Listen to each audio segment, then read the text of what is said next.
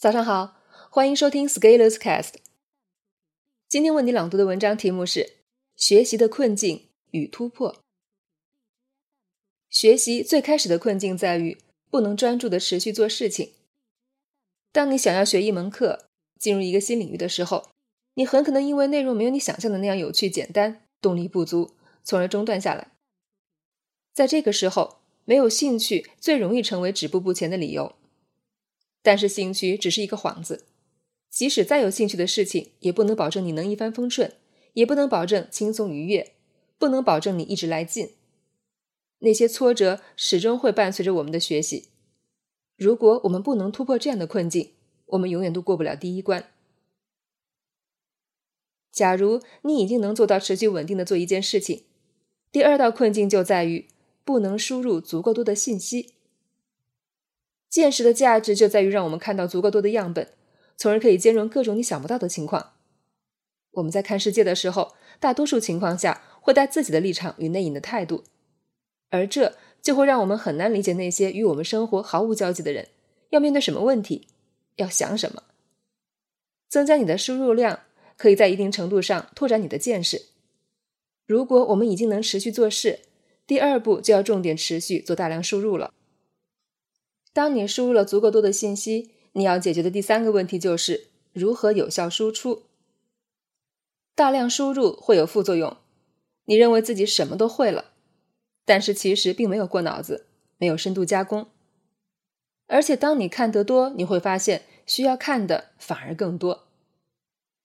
是的，那些从来不看书的人会觉得没有什么书需要看，那些会看书的人越看越发现自己知识贫乏。越想看多，这个时候输出倒逼输入就要发挥作用。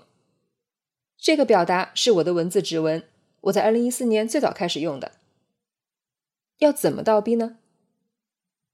一，你在输入的时候要时刻知道你在输入的是什么，不要光成为一名被动的信息消费者，要从内容生产的角度看问题，时刻问自己：第一段讲什么？第二段讲什么？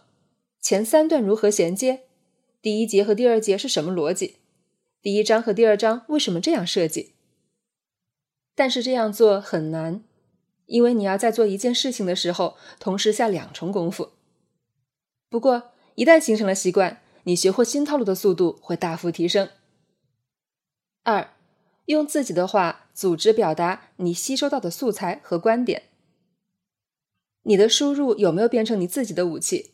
要看你的第一反应有没有改变。如果你只是看到了才能想起来，那这并不会属于你，或者你掌握的不牢固。到了战场上，你会根本就想不起来。以文章的形式把你学到的表达出来，而且是迅速、简洁、清晰的表达，不会是一件容易的事情。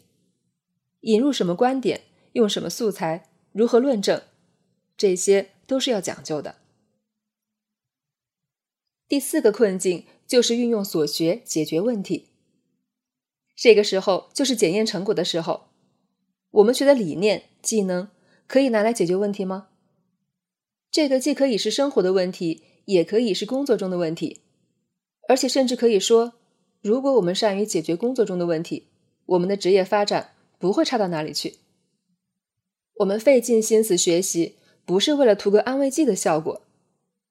既然花时间学了，那就要在生活中有用武之地。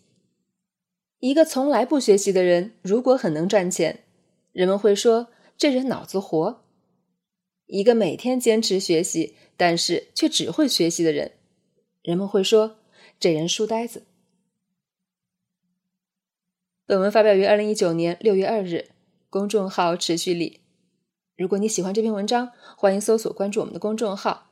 也可以添加作者微信 e scalers 一起交流，咱们明天见。